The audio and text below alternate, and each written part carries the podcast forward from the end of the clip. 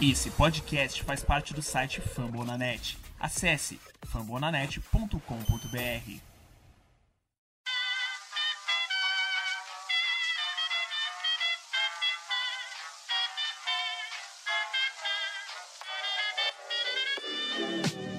Mais uma rebatida forte. E ela tá fora daqui!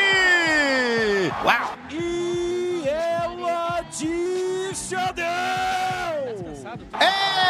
É home run! Aquele abraço. Salve, salve fã de beisebol! Você está ouvindo o Rebatida Podcast, a edição número 128 do seu encontro semanal para falar de beisebol. Agora entramos na off-season, porém o beisebol não para, a gente continua falando sobre o que vem acontecendo aí na Free Agency, sobre as premiações que vem saindo e muitos rumores, né, Vitor Salviano? Me disseram aqui que já chegou uma informação quentíssima no seu WhatsApp de um jogador que tá vindo pro Padres. Pois é, rapaz, fiquei sabendo aí. Bom dia, boa tarde, boa noite, boa madrugada, queridos ouvintes, né? Não sei que hora vocês vão estar escutando este podcast, mas boa noite aos nossos companheiros aqui, né? O Zanetti, Natan, e tem um convidado bem especial aí também. Um prazer fazer mais um programa com este cidadão, que é um cidadão honrável, né? Dispensa comentários. Já já o Natan vai apresentar eles para vocês. Mas recebi aqui no, no- Acabei de receber, ó. A exatos 21 horas e 28 minutos, horário oficial de Brasília. Juan Soto está fechado com os padres, né? Detalhes separam os contratos aí. Questão do anúncio. Fonte Augusto Edid. A gente já dá pra ver qual é o clima do podcast hoje, que a gente vai falar de muito rumor, que é o que se tem pra falar de Free Agency. E pra falar de rumor, não tem como não citar o rei do bait, Augusto Edgar, né, Vitor Salviano? Já passar por Felipe Zanetti, informando aqui que o nosso compromisso é com a informação e não com a verdade. Olá, os amigos da bancada, olá, nosso ouvinte. Vamos aí falar de- desse programa que vai ser patrocinado por Fabrício Romano e Jorge Nicola, né? Vai ser bem interessante programa.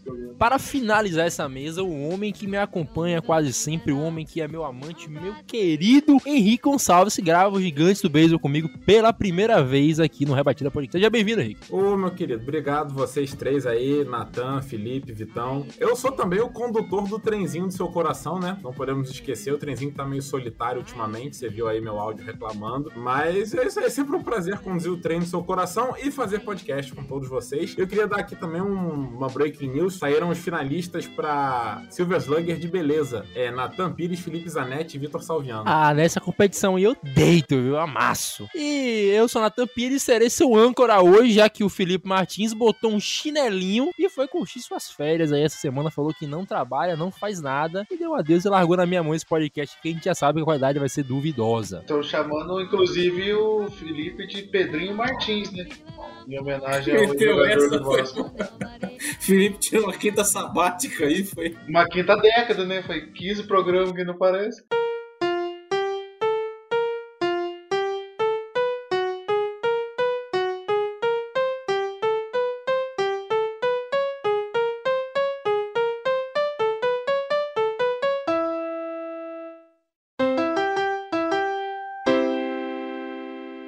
Vale lembrar que o Rebatida Podcast ele faz parte do Fumble na Net. Fumble na Net que a gente tem vários podcasts cobrindo as franquias da MLB e das outras ligas americanas, MLB, NHL, NFL e NBA. A gente já tem para falar de MLB Atlanta Braves, Baltimore Orioles, Boston Red Sox, Chicago Cubs, Chicago White Sox, Kansas City Royals, Los Angeles Angels, Los Angeles Dodgers, Minnesota Twins, New York Yankees, Philadelphia Phillies, San Diego Padres com Vitor Salviano que está presente aqui, San Francisco Giants comigo e com o Henrique, Seattle Mariners, St. Louis Cardinals, Tampa Bay Rays, Texas Ranger. A gente também tem o show antes do show, cobre todo o pipeline, né, os jovens que estão para chegar na liga. Se você não ouviu o nome da sua franquia aqui, fica o convite que você pode ser a voz da sua franquia aqui no Brasil.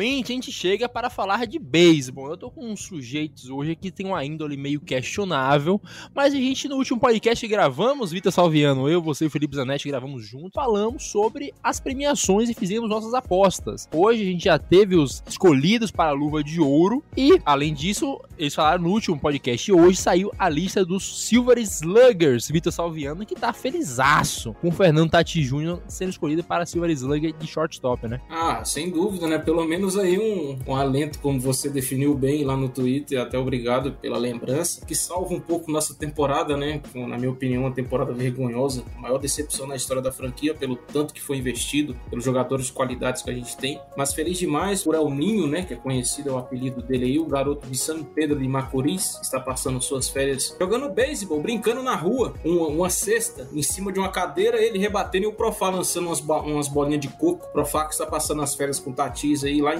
na, na, República Dominicana, pra vocês verem a simplicidade do, do rapaz, né? Ele que é, que é gente nossa aí de, de sandália brincando, muito divertido. Então eu estou muito feliz com essa conquista dele e parabenizar todos os jogadores que conseguiram esse feito, né? Porque é uma premiação e é sempre, sempre bacana alguém ser premiado pelo trabalho duro, né, ao longo da temporada. Antes de falar das premiações em específico, eu quero saber do Felipe Zanetti o que ele achou no geral, né? Se foi justo, não foi justo. Já vi ele reclamando aqui da escolha de Ozzy Alves para a segunda base, então o homem não tá feliz.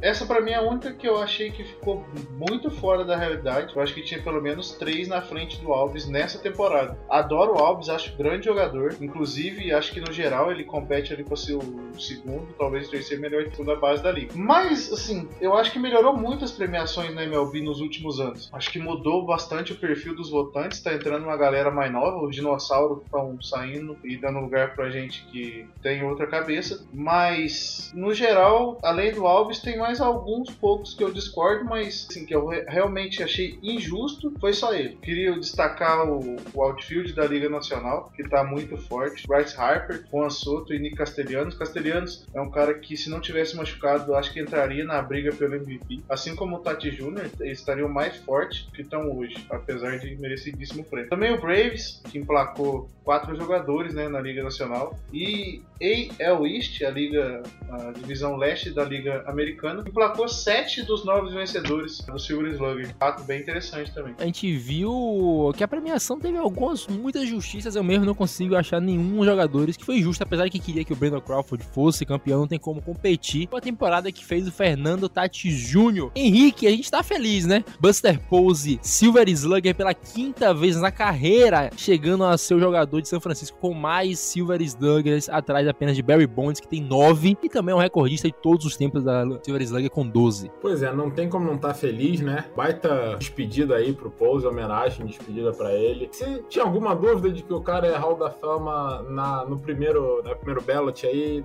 deixou de ter, né? Esse ano. Crawford, bom, foi finalista, era o que dava pra ser mesmo. A gente espera a Gold Glove, essa sim é dele, né? É, mas a Silver Slugger não dava pra, pra esperar nada, pra, pra querer nada, né? Porque o ano que o Tatis fez foi um absurdo. E o que o Braves fez no ataque, o Cardinals fez na defesa, né? É engraçado aí, mais da metade das Gold Gloves aí do Cardinals e quase metade aí, 4 de 9 das Silver Slugger sendo do Braves. É isso aí, a gente viu o Braves se gabando uma pós-temporada inteira de ser o melhor infield do beisebol e não à toa eles conseguiram muitos prêmios por conta disso, além da World Series. Mas a gente já começa falando aqui de posição por posição. Para começar, a gente começa sempre pelo catcher. Então, Vitor Salviano, vou começar por você, meu querido. Catcher na Liga Americana, Silver Slugger para Salvador Pérez. Eu vou começar com você, que é o maior fã dele aqui, depois a gente vai pro Zanetti, que é o maior hater dele aqui. Mas que ano fez o Salvador Pérez? Ainda não precisa falar que foi merecido esse prêmio. Fã entre aspas, né? Ele é venezuelano, mas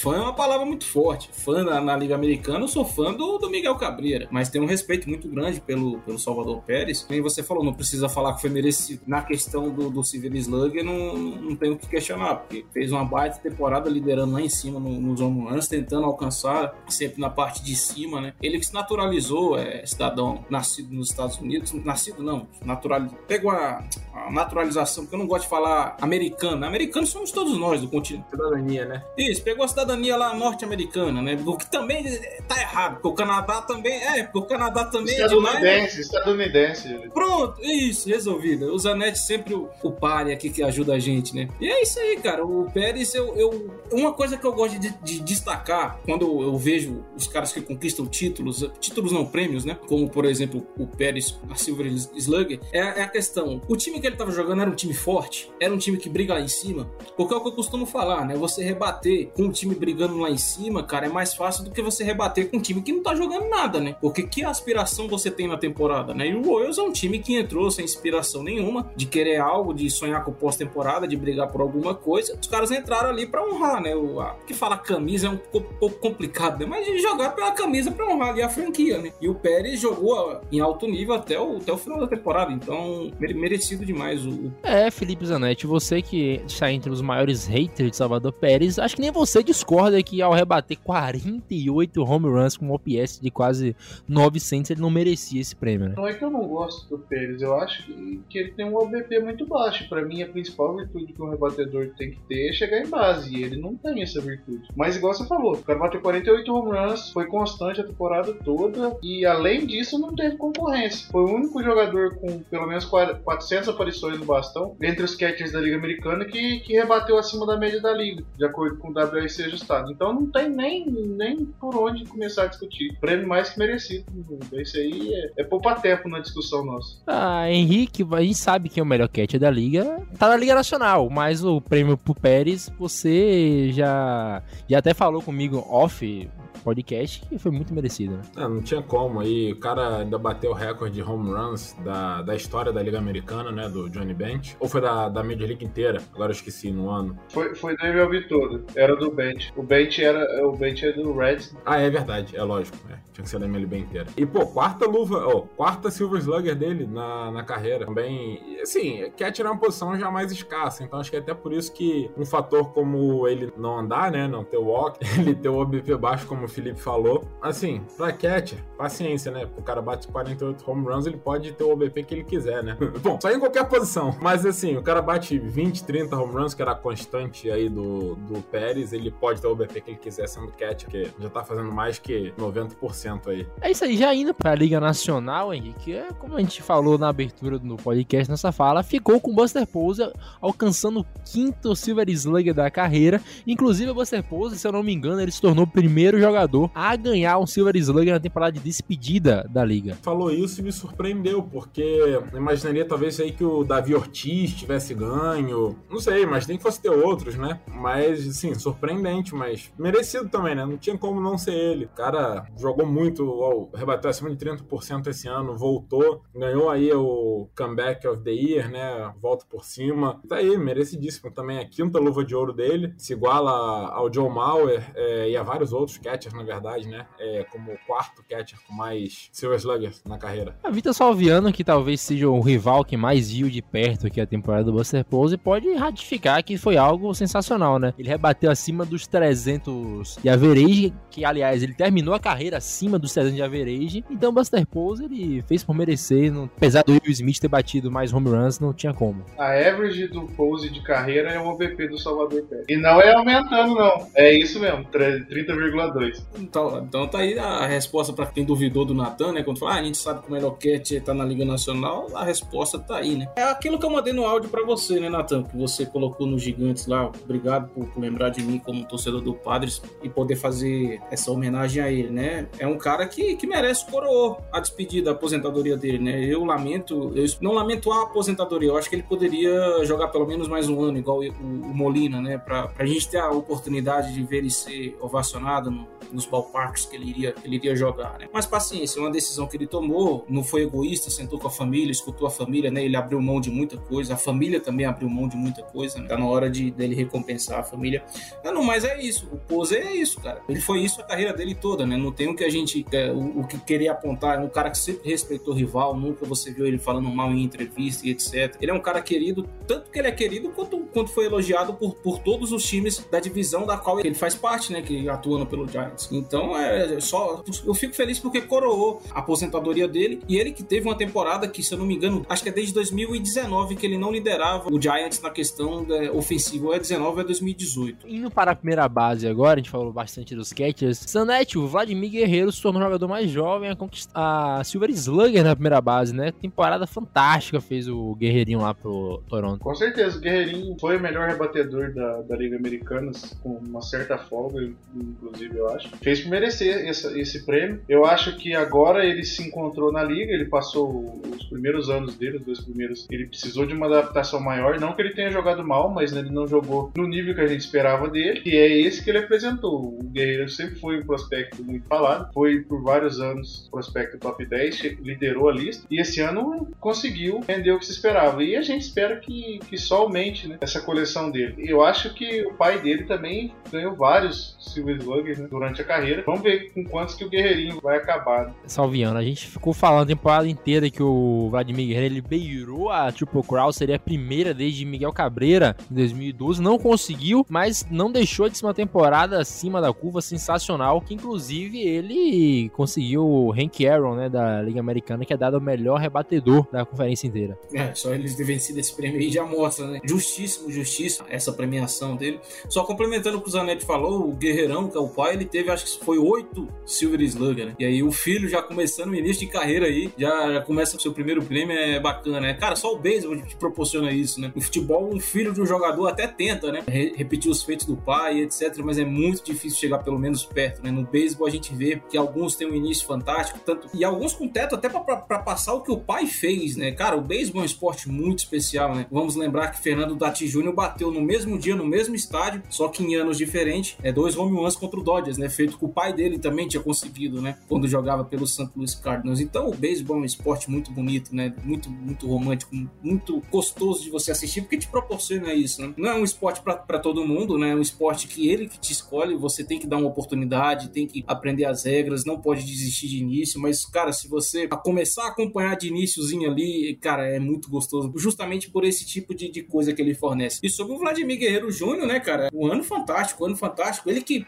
que mudou, né? Ele tinha começado como, como terceira base, depois fez a migração para primeira, teve um pouco de dificuldade, mas depois se acertou, tanto pelo talento quanto pelo trabalho que foi feito no logout do Toronto Blue Jays. E a tendência é isso aí: vai brigar e vai tentar chegar ou tentar ultrapassar os feitos do pai. Né? Henrique, já indo para a Liga Nacional, a gente tem um cara que tá vivendo uma fase sensacional já faz mais de anos, né? É, ano passado conseguiu ser MVP da Liga Nacional, esse ano conseguiu um título e não à toa conseguiu a Silver Slugger da primeira base. Frederick Freeman, o homem mais amado da MLB nesse momento. Um homem maravilhoso, defensor da liberdade, homem livre. E assim, o Fred Freeman, ele, na verdade, ele faz isso aí já há muitos anos. Ele demorou foi a, receber o reconhecimento. Talvez por jogar no Braves, que era um time que não aparecia tanto, né? O time estava em reconstrução por muito tempo. Talvez por ele não ser um cara midiático, mas ele tem números assim nesse nível. Até pela concorrência também, né, Henrique? Voto, Goldschmidt, que também acabaram buscando ele um pouco. Verdade, verdade. Agora o voto caindo, o Goldschmidt também caiu, depois foi pro St. Louis, né? Antes ainda tinha o Purros é, no auge, quando o Freeman começou. Rias, verdade. É, tem isso também, bom ponto aí. O resto caiu, né? José Abreu e o Freeman continuou, né? Porque ele sempre foi muito consistente, sempre teve números assim, batendo acima de 30%, vários anos. É, muitos walks, né? O OBP dele, chegada em base, é sempre quase 40%. É, alguns anos ele passa de 40%, e aí é, acho que até talvez essa queda mesmo aí dos outros primeira bases, né? Aliás, a primeira base é uma posição que sempre foi rica em rebatedores e tá ficando bem fraca, na verdade, né? A gente tá vendo poucos primeiras bases de destaque aí surgindo. Talvez o Pete Alonso e o Vladimir Guerreiro sejam os únicos aí recentes que eu me lembre. Tem o Olson também, eu gosto bastante. Ah, é, é o Matt Olson, verdade, verdade. O Eric Rosmer, Henrique. Ah, mas o Rosmer já é antigo e, porra, né?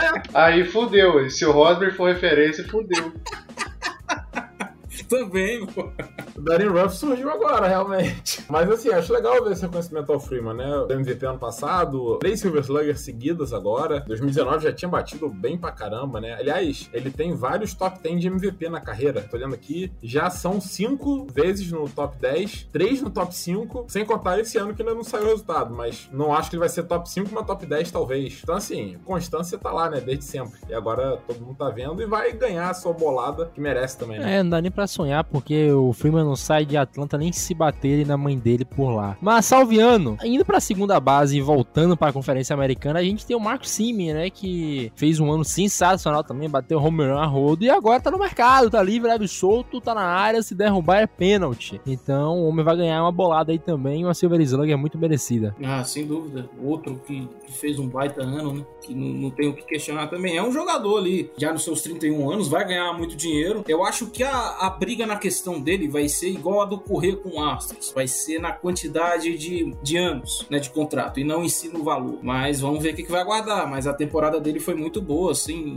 sem, sem questionamento nenhum. É, é aquilo que, que você fez questão de destacar no início, né? Então, que, que o próprio Zanetti levantou. Talvez o Ozzy Alves, você na posição, a gente pode discutir alguma coisa, mas fora isso, não tem o que, o que questionar, porque foi, foi muito merecido. Felipe, não tem nem o que falar muito da, da escolha do Marco Simi, a quantidade de home runs que ele fez, os números dele falam por si, então a concorrência aceita apenas o homem como o Silver Slugger, segunda base da Conferência Americana. Até por quantidade, né? Ele, ele teve 724 aparições no bastão, ficou entre os cinco primeiros da, de toda a MLB. Ele bateu 45 home runs, que foi um recorde para uma segunda base, e fez isso no momento que mais importava para ele, principalmente, né? Que foi quando ele virou um free agent. Ele assinou um contrato de Prove Me, né? Prove Me que you are good, para ele se provar no Toronto, e ele fez isso. Ano passado ele entrou em baixa na Fade, e esse ano ele vai entrar em alta, talvez ele seja o, o terceiro melhor free agent da classe. Mais uma vez passou dos seis, seis pontos de war, tanto no, no Reference quanto no Fangraphs. Não tem muito o que discutir. Teve,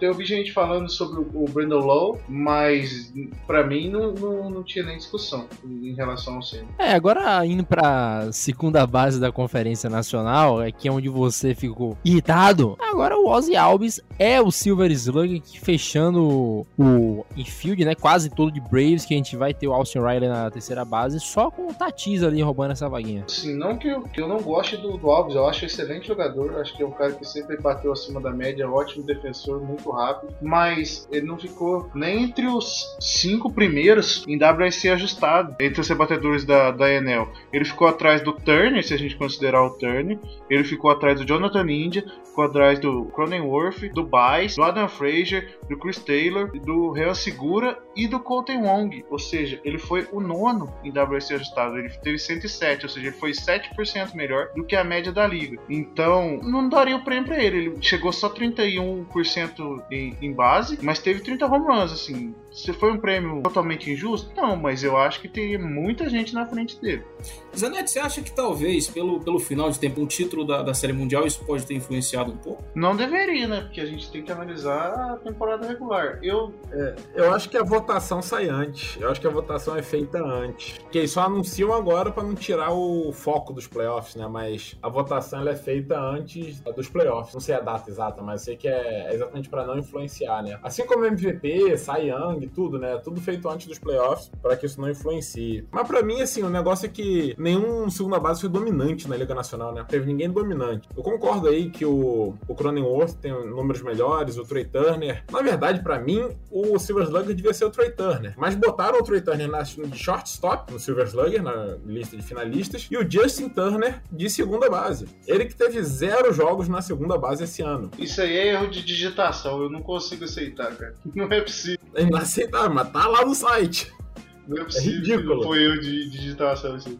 E acho que ninguém nunca corrigiu isso, né? Deixaram assim mesmo, deixa quieto. E esqueceram por lá. Agora a gente chegando na terceira base da Conferência Americana, Rafael Devers, do Boston Red Sox, conseguiu o Silver Slugger no começo da temporada. Eu tinha até apostado que o Chapman ele brigaria por MVP, nem Silver Slugger o homem ganhou, hein, Salviano? Tava fazendo uma comparação que tô até com medo do que vão pensar, mas esse tipo de jogador, no, no, com todo respeito à história do Oakland Athletics, não à toa que eles vão praticamente desmontar o time, é igual água de salsicha, cara. Não vai servir para nada. O Chapman é um grande jogador. Muito, muitas das vezes ele é subestimado, né? Mas prejudica, cara. Você tá jogando no, no Oakland com todo respeito à, à, franquia, né? Que tenta se, se classificar, tem a sua. Eu respeito isso, que tem a sua metodologia própria e não muda o seu estilo, né? Contratação, não é de fazer loucura e tudo. Eu gosto disso. Mas, querendo ou não, um momento ou outro, você precisa dar um upgrade, né? Dar um, uma melhoradinha. A gente não tá falando aqui pro, pro, pro Atlético rasgar dinheiro mas pelo menos tentar um jogador com um custo um pouco mais caro para tentar ajudar o time, tentar melhorar. Mas, cara, o Oakland, se a gente for analisar, é uma coisa muito complexa, porque aí a gente tem que chegar na cidade, aí tem a briga que tá tendo com a prefeitura,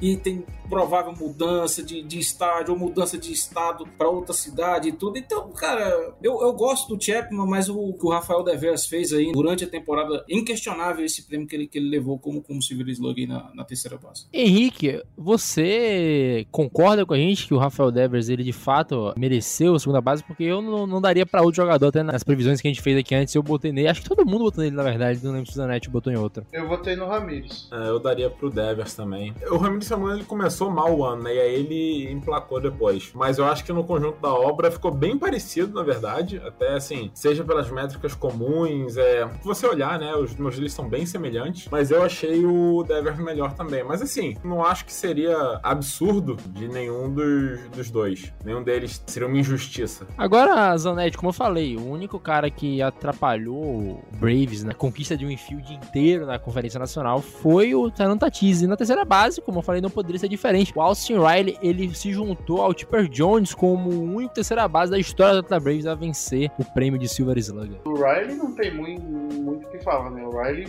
foi o único terceira base da Liga Nacional que teve mais de 900 de OPS. Então, pra mim, não tem nem o, o, o que se discutir. Bateu mais de 30%, coisa que ele não liderou entre os terceira base da Liga Nacional foi home run, que ele teve 33 e o Arenado teve 34, ou seja, praticamente empatado. Mas o, o, o Tatis, eh, cada vez que eu penso, eu, eu imagino que teria sido a temporada dele com uns 155, 160 jogos, que é o que normalmente ele perdeu 30, ainda bateu 42 home runs, bateu ponto .611 de slug, fez uma, uma temporada fenomenal. Mudou swing, mudou mecânica, mudou de posição, então é uma, uma baita temporada de um dos principais talentos. Na minha opinião, a, a liga está muito bem servida com ele, com o Juan Soto, com o Ronald Acunha Jr., com o Vladimir Guerreiro, é uma ótima geração está reabastecendo de talento a liga. E além disso, é um cara de, de uma personalidade, igual o Salviano falou, uma personalidade muito, muito carismática e que tem tudo para ser uma das faces da, da MLB nos próximos anos. Ah, já que a gente tá falando de shortstop, ninguém melhor para falar de Fernando Tati Jr. do que Vitor Salviano, né? Fiquei triste, Salviano, que o meu Brandon Crawford não ganhou, mas como eu falei no início, justíssima a escolha do El Ninho para Silver Slugger de shortstop da Liga Nacional.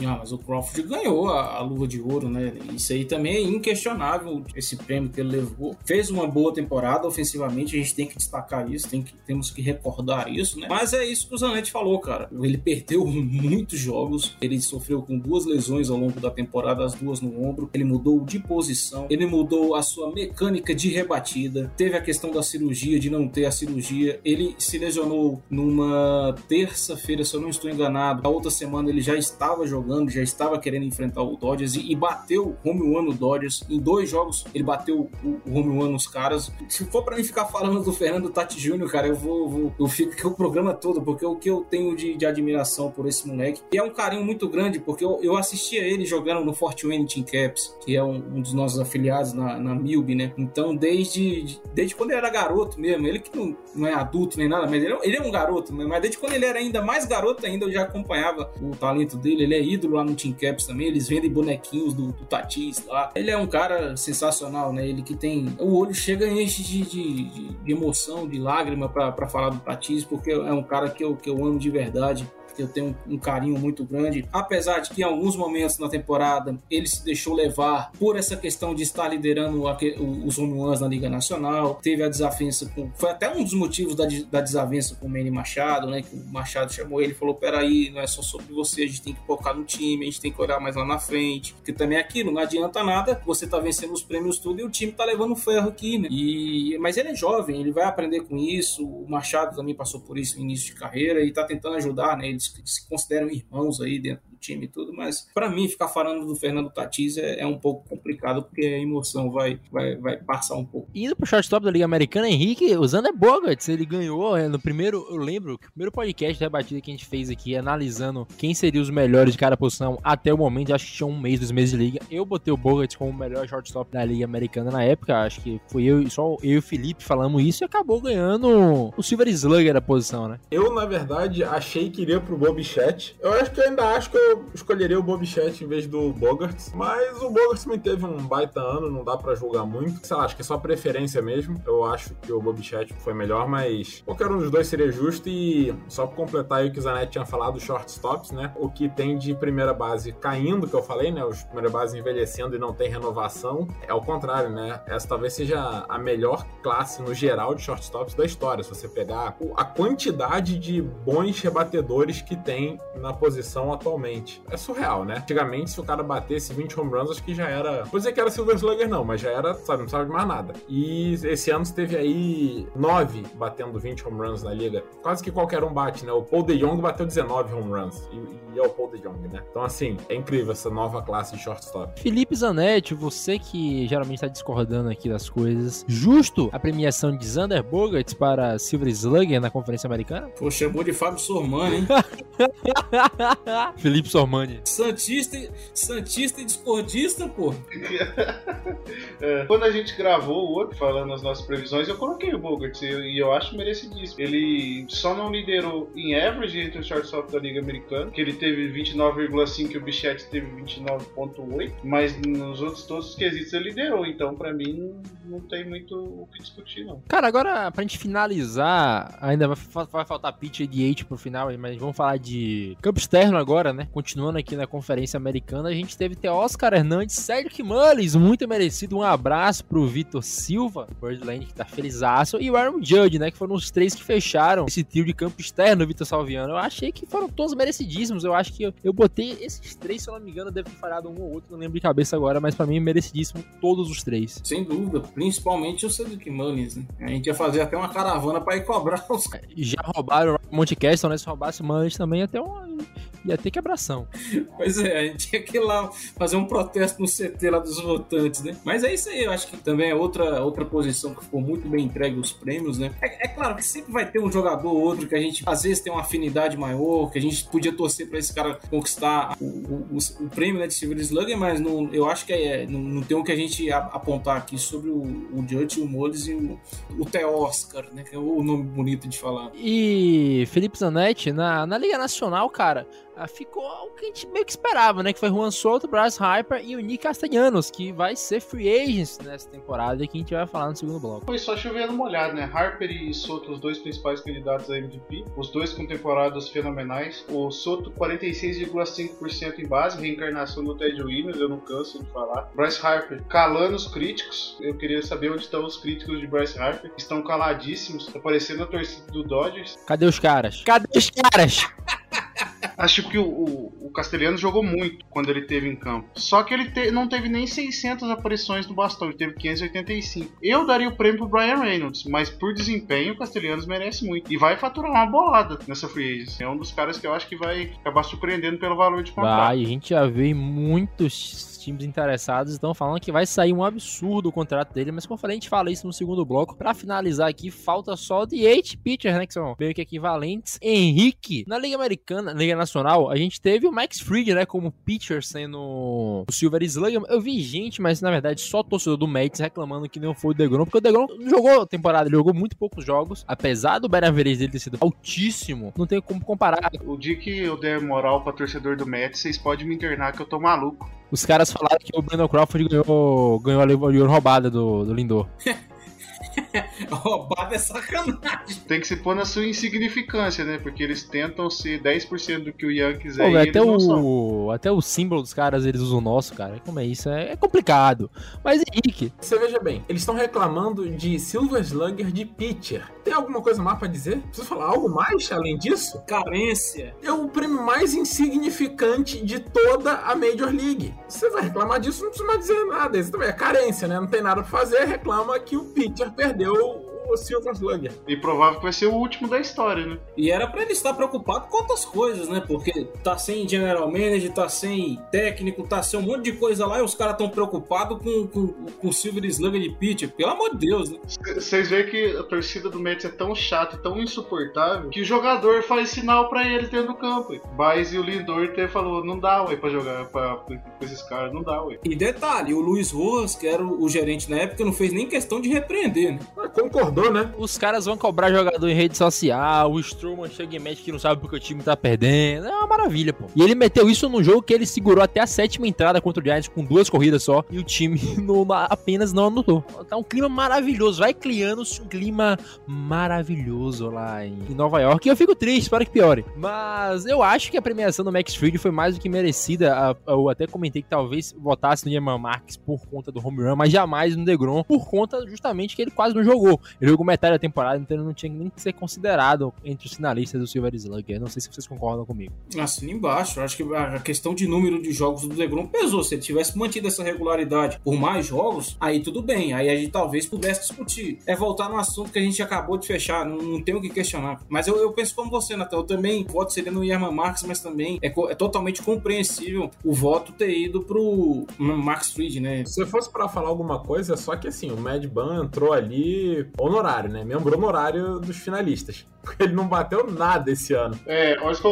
Isso aí é o concurso. Sempre tem um. É o Orcocorro, esse aí, né? Ele, tem, ele teve quatro rebatidas em 25 jogos. Então, o Vitor Silva, ele gravou com a gente o Letrados falando justamente do- dos prêmios. Fica até o jabazinho, se o Natan me permitir. A gente falou sobre os prêmios que a nossa equipe considerou. E ele falou: tem uns caras que é volta automático. O Mad Boom é volta automático, cara. É o cara que, que não acompanha a liga toda. Aí ele tem o nome na cabeça e ele põe, é o Mad Boom e já era. É isso aí, mas eu acho que é uma posição que também vai ser unânime aqui com- com a- pra gente é o rebatedor designado, o DH da Liga Americana, que é o Shohei Otani, né? Alguém viveu em Marte e discorda que foi o Otani o vencedor desse prêmio? É, quem pôs o Joey Galo com 14 jogos de DH. O torcedor do Mets está reclamando que não foi o DeGrom. É, provavelmente. Provavelmente algum torcedor do Mets tá reclamando. A gente passou a régua aqui, a gente comentou também sobre o Hank Aaron do Vladimir Guerreiro, do Bryce Harper. E acho que o único prêmio que faltou a gente comentar aqui foi o, o prêmio de executivo do ano, que foi pro Farhanzide, que não é um pra cada liga, é um pras duas. E o Farhanzide copou com merecimento. O Salviano até falou sobre o Antopoulos, Anfopoulos lá do Braves,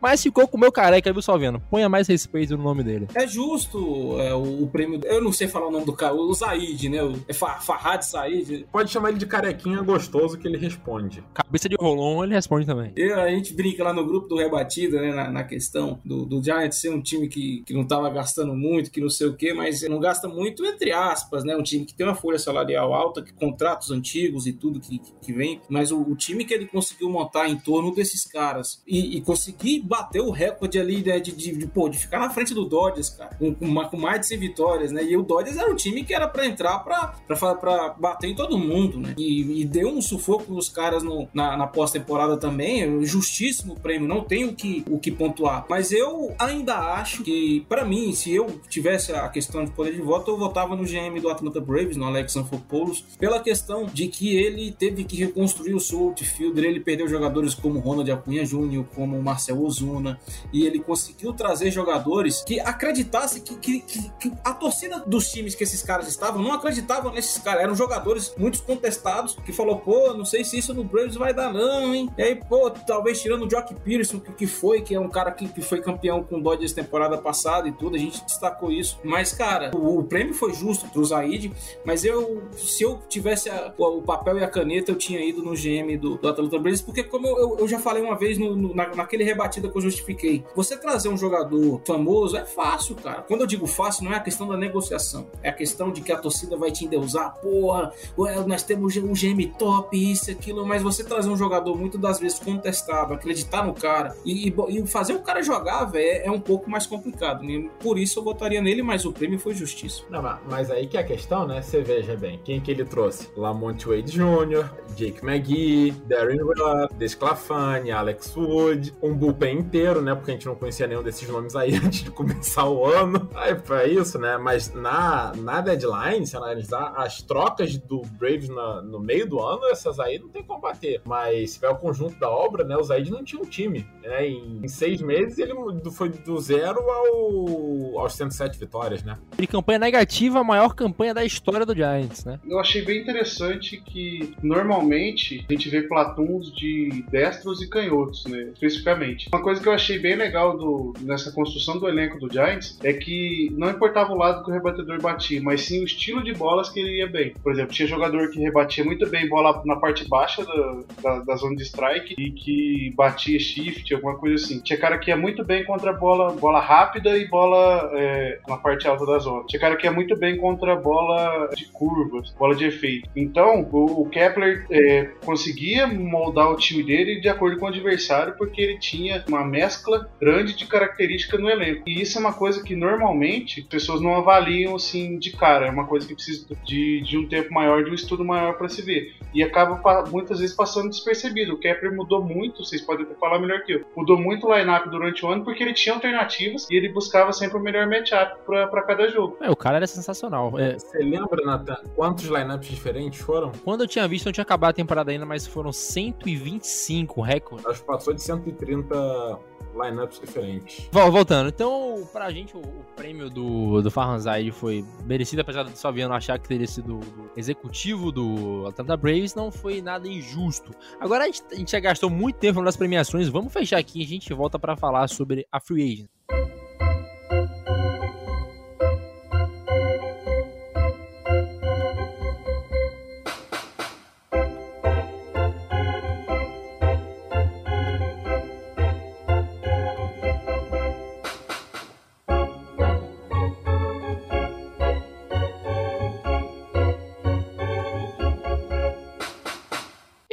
Finalmente chega para falar do que esse podcast se propôs a fazer, passar informação e não a verdade. Chegamos para falar de Free Agency, o bloco que provavelmente o Danilo Batista irá nos cancelar e irá dar um ban a gente aí de três meses de gravar rebatida, porque vai sair muita fake news aqui. Vitor Salviano, e falar inclusive que tá fechado, né? Carlos Corrêa do Yankees. É o quadro, né? O momento Augusto Edger aí no rebatida. Dentro da brincadeira com o nosso amigo Guto, né? A gente fica feliz de poder estar brincando com ele, né? Finalmente ele tá de volta e já já vai estar retornando a sua bela voz. O mundo dos podcasts, né? Tanto no Iancast quanto no Lambo Leapers e nos rebatidas da vida. Mas é isso aí, né? Agora é um momento que a gente precisa informar nossos ouvintes, né? Do que vem acontecendo. Galera, até agora não teve nada confirmado em questão de, de fechamento de contrato, desse tipo de coisa. A gente tá levantando, a gente vai trazer aqui informações que alguns jornalistas puderam apurar, jornalistas confiáveis, não é um, um jornalista pé de rata ali que de uma rádio do interior do Iowa que, que tá noticiando, não. É nível, é nível Edilson Capetinha e craque Neto.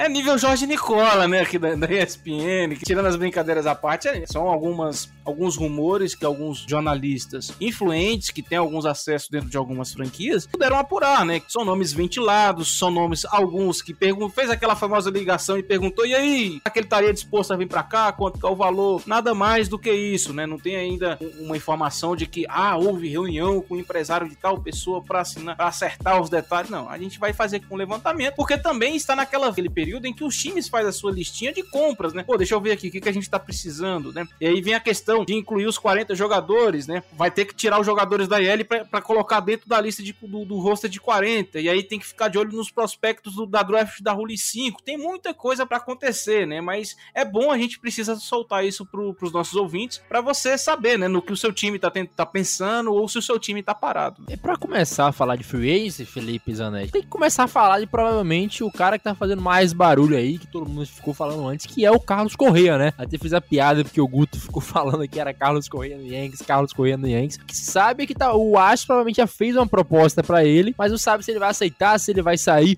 O Vitor Salviano até ficou falando antes que provavelmente ele teria Detroit como destino, mas de fato até agora a gente não sabe para onde vai Carlos Correia, né? Não, por enquanto o Correia, eu imagino que ele vai se basear no contrato do Francisco Lindor. O Correia é o jogador com mais war desde 2017 na posição de shortstop na Major League Baseball. Ele e o Lindor é un... os únicos que tinham mais de 30 pontos de WAR. Eu imagino que ele vai conseguir mais de, de 30 milhões por ano, numa extensão entre 8 e 10 anos, ou até mais se bobear. É muito difícil um time que não precise de um shortstop titular. Né? A gente pensa de cabeça, talvez o Dodgers, mas que tem o Turner, mas ele vai, pode jogar de segunda base, tem o, o Crawford no Giants, o, o Tatis no, no Padres, o Lindor no Mets. Assim, pou, são poucas vagas que estão realmente ocupadas. Então, o, o Correia tem um, um, mercado gigantesco. É difícil a gente apontar um favorito para onde ele vai assinar. Muitos é, reportes indicam que ele tem uma proposta forte ou um interesse forte do Detroit Tigers em cima dele. O AJ Hint é o técnico do Tigers. O Tigers está montando um time competitivo de novo. Eu acho que é um, seria um, um fit bem interessante. É um fator atrativo do, do Correia é a idade, né? 27 anos. É aquela idade que o cara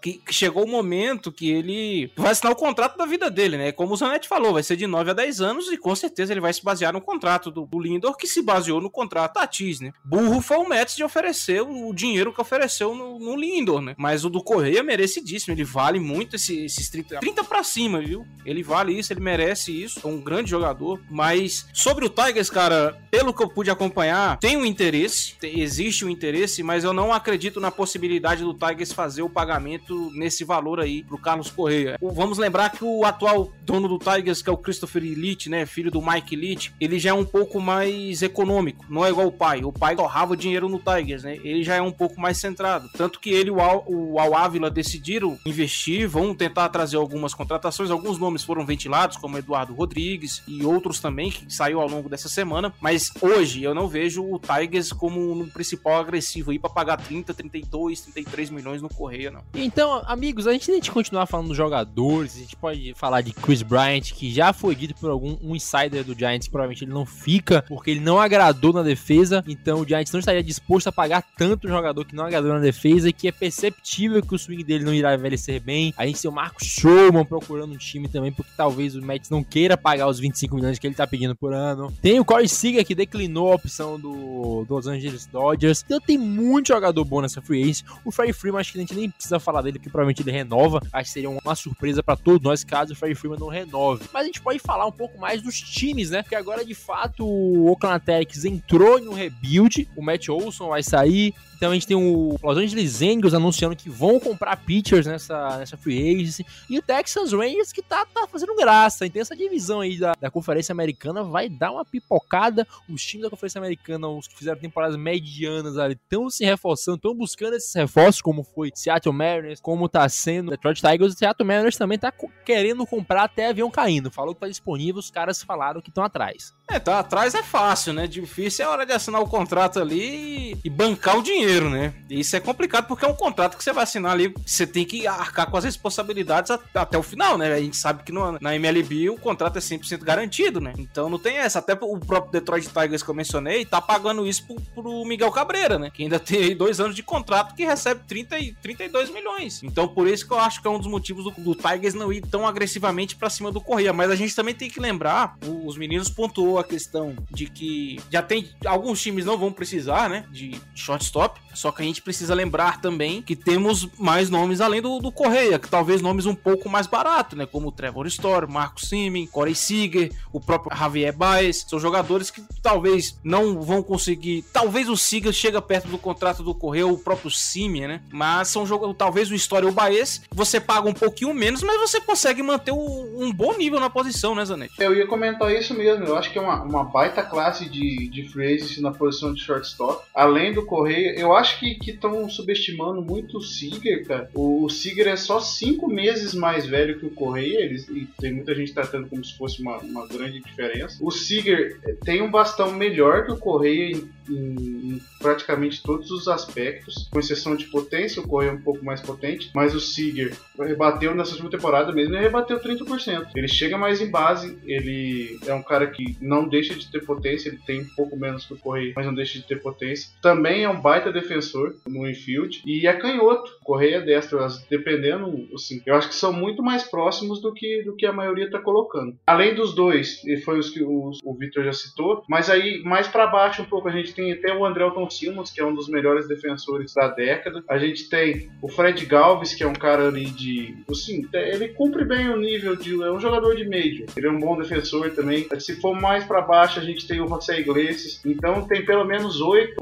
nove, nove nomes aí interessantes para quem tá precisando de um shortstop. É aquilo que a gente falou, né, no início do bloco, que eu fiz questão de levantar. Você liga e pergunta, né, se o jogador tá disponível, quanto que seria mais ou menos o valor para poder sentar e negociar, né? A princípio, a equipe da, do Bronx, o, Ya- o Yankees, parece que já ligou para todos os, os representantes desses jogadores que a gente mencionou, né? O Story, o Simi, o Correio, o Seager e o, e o Javier Baez, né? Pra ver a possibilidade de contratação. Como você pontuou, Zanetti, é, é uma das, das posições, cara, que pode ir sem medo em qualquer um desses nomes aí. Até você trouxe mais nomes, né? Que talvez um pouco mais abaixo na prateleira e também mais barato, né? Talvez para algum time que ainda não é contender, mas é um time que ainda tem futuro, como por exemplo o Detroit Tigers, você pode trazer o, próprio Simmons, né? Pra ser o seu shortstop. Você não necessariamente precisa ir atrás de um Carlos Correa agora, né? Até porque o Correa vai, vai, vai custar muito caro. Posição que, que quem for atrás, cara, vai estar, pô, garantido aí por, por muito tempo ainda, né? Mas é aquilo que a gente falou, tem muita opção no mercado. Não sei se todos vão. É claro que todos eles vão querer o, o contrato beirando os 30. Não sabe, a gente não sabe se vai conseguir, mas talvez por ter muita opção. E, e se a gente parar pra pensar, não vou falar poucos times, mas a demanda não tá tão grande assim, né? A gente fez questão de destacar aqui a- alguns times que já tem jogadores por posições, mas, por exemplo, o Tim Anderson lá no, Chicago White Sox é um time que também não, não tem necessidade de, de ir atrás de um, de um shortstop. E se a gente for fazer uma análise mais crítica, se a gente parar pra pensar, vai surgir mais um ou outro time que talvez você não precise, né? Toronto, Rays, Boston, os três também já tem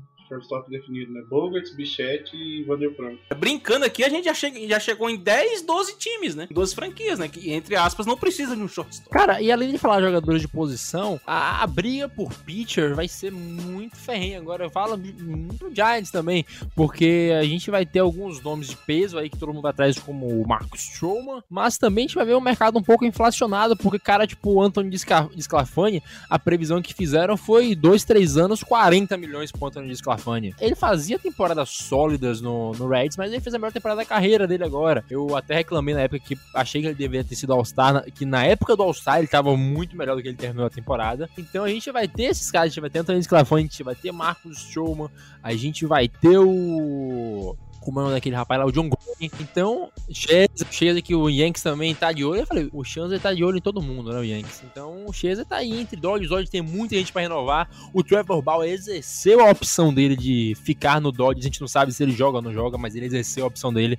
Então, ele fica no Dodgers pra 2022. Então, o mercado de pitch já vai ser selvagem, viu, Vitor Salviano? Selvagem. Deixa eu só pontuar um negócio, Nathan. Vai, vai, vai ver na lista. Zack Greinke, Cy Young, Justin Verlander, Young, Clayton Kershaw, Young, Max Scherzer, Young, Corey Kluber, Young. Só aí já, tão, já temos seis candidatos a Young na, na Free Agents. Além disso, a gente tem Noah Syndergaard, a gente tem eh, James Paxton, Eduardo Rodrigues, Carlos Rodon. É uma classe muito boa de pitches. Robbie Ray que tá em vias de ganhar um Cy Young também. Então é uma, uma classe de pitcher extremamente profunda e deve movimentar muitos e muitos milhões aí. E o Dodgão vai lá e traz quem, Salviano? Andrew Heinen. Pô, Kershaw, o, talvez o próprio Gaussman, né? Não pagando o, o último contrato que ele teve, mas, mas é um jogador que você pode compor ali na sua rotação. Né? Tem Verlander, John Gray, é um bom pitcher consolidado. O, Dan- o Danny Duff. Cara, tem muito nome aí. Clube, tanto de jogador, cara. Dá pra você montar uma, uma boa rotação. Montar uma boa rotação, não, né? Mas dá pra você trazer um, dois nomes aí pra fortalecer a sua rotação, né? Cara, eu tô muito ansioso por essa free agency porque promete porque tem muito jogador bom em todas as posições, né? Se você parar pra pensar. Até em DH tem muito jogador. Tá livre aí que você pode contratar também, cara. Por exemplo, o próprio Mitch Moreland. Eu tô ansioso pra ver. Agora a gente precisa saber a questão do CBA,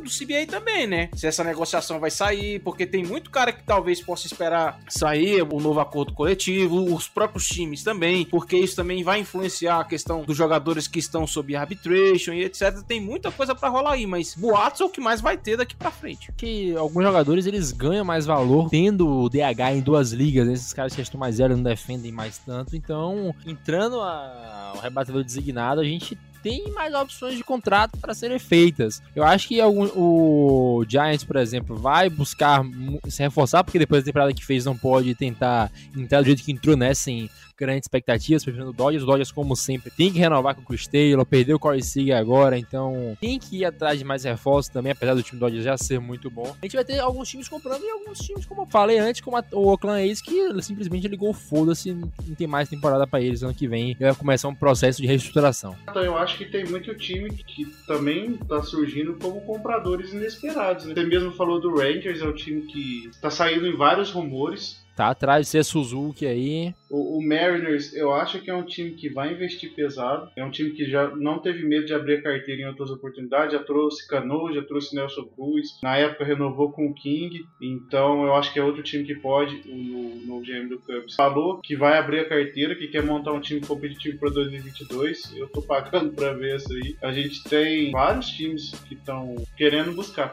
Em contrapartida, a gente tem dois times que parece que estão iniciando um modo de corte de custos e rebuild. Né? O Oakland A's, que você citou, e o Cincinnati Reds. O Cincinnati Reds trocou o Tucker Barnhart pro, pro Tigers, ele tinha uma option de 7 milhões e meio e o Reds decidiu trocar ele. E também eles não quiseram pegar a option do, do Wade Miley, que era 10 milhões. O Wade Miley que fez uma temporada boa pelo Reds, veio de temporadas bem boas, e o Cubs acabou pegando ele na waivers com com, a option dele de, de 10 milhões também. Então é uma, um mercado que vai ser interessante. Talvez o Castilho entre na, na, no papo de trocas, né? Houve, houve, alguns rumores já sobre o Luiz Castilho para trocas. Então vamos ver o que, que vai acontecer. E acrescentando também aos times, as franquias que o Zanetti trouxe, a gente já destacou o Detroit Tigers. Tem um time também que vem passando debaixo do radar, mas que eu acredito que vai ser um pouco ativo também nessa próxima free agency. O Arizona Diamondbacks, o Philadelphia Phillies. Então vai ter muita franquia aí que talvez não vai fazer estrago, mas vai pegar pegar um, dois, três jogadores ali para fortalecer o seu time. Até porque a classe é bem profunda, né, Vitor? Então não precisa ir só nos peixes maiores, né? Tem muito cara bom que tá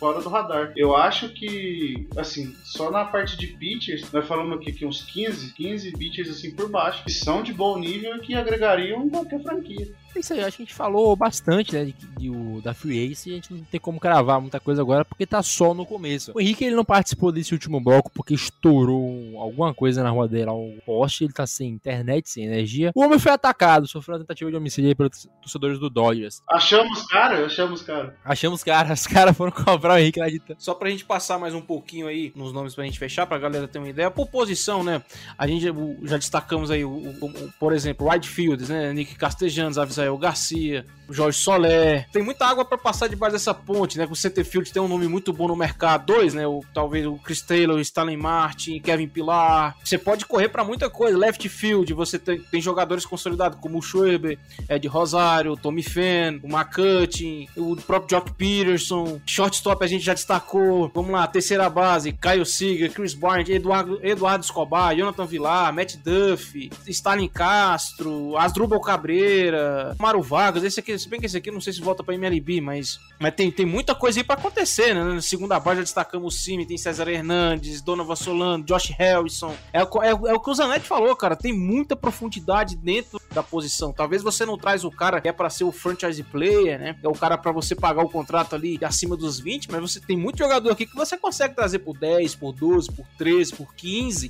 que vai contribuir vai ajudar muito, né? Tem muito Ben Zobrist, né, Vitor? Tem muito cara para completar o teu time. Exatamente. E agora, de fato, finalizando, Vitor Salviano, é sempre um prazer, entre os vários prazeres que eu tenho contigo, fazer esse podcast. Como diria o Sargento Rocha, um prazer inestimável, né, Nathan? Inigualável estar com, com, com Vossa Excelência neste dia, né, nessa gravação. Mais uma vez, parabenizar você pelo, pelo tocante do programa aí, né? Com maestria, não deixando a peteca cair. Depois do, do chinelinho do nosso capitão aí da quinta-feira, que é o Felipe Martins, mas que merece descanso também, uma folga. Ele que, que tocou aí ao longo do, do ano junto com a gente, né? Que vamos brincar que eu não sou fixo do rebatida, né? Eu tô aqui para cobrir quando, quando tem um espaçozinho, né? Mas pros caras que estão aí realmente toda semana é um pouco puxado, então, é, brincadeiras à parte, ainda mais agora na off-season, a gente precisa continuar contribuindo, não no mesmo ritmo, vai diminuir, né? A pegada do rebatida vai, vai ser um programa semanal, por enquanto ainda é, é quinzenal. Se eu não me engano, esse é até o último nosso, né? Da nossa equipe, na questão de ser duas vezes por semana, né? O, o rebatida. Mas é isso aí, um prazer. O Zanetti, companheiro aí nosso aí do Voz do Povo, tem um Cubscast aí, tem um beisebol do letrado, a gente cercado de gente boa, né? Nossa comunidade é muito unida. Tanto o, quem, o pessoal da audiência que prestigia o nosso podcast, não só o Rebatida, mas todos do,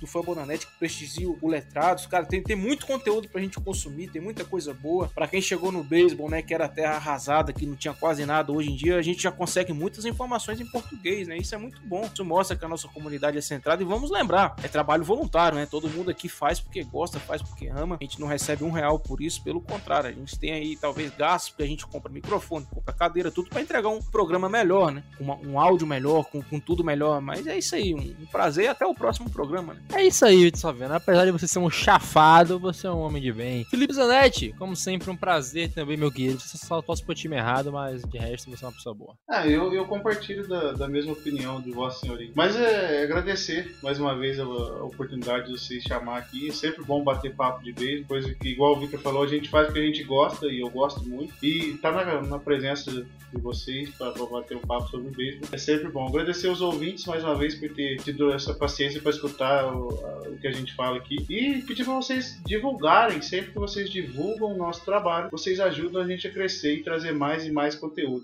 Foi basicamente o que o Vitão já falou. E também pedir para vocês seguirem o Beletrados, por favor. Escutar o nosso podcast depois desse aqui, vai lá e escuta o Letrados também, que é muito bom. E é isso aí, galera. Muito obrigado e até a próxima. Espero ser chamado mais vezes. É isso aí, como falaram, o Henrique deixaria um tchau aqui igualável, de beleza, mas ele não tá mais aqui porque foi atacado pelos caras, achamos caras do Dodgers. O podcast vai ficar longo, a Luke vai pegar a gente. Luke, obrigado pela edição, Danilo também não pega a gente falando das fake news de Vitor Salviano e Felipe Nicola. Nos vemos em breve, não sei quando, acho que só grava podcast agora em dezembro na nossa equipe, então um longo abraço, volto para falar de Carlos Correia no Yankees e um abraço, tchau.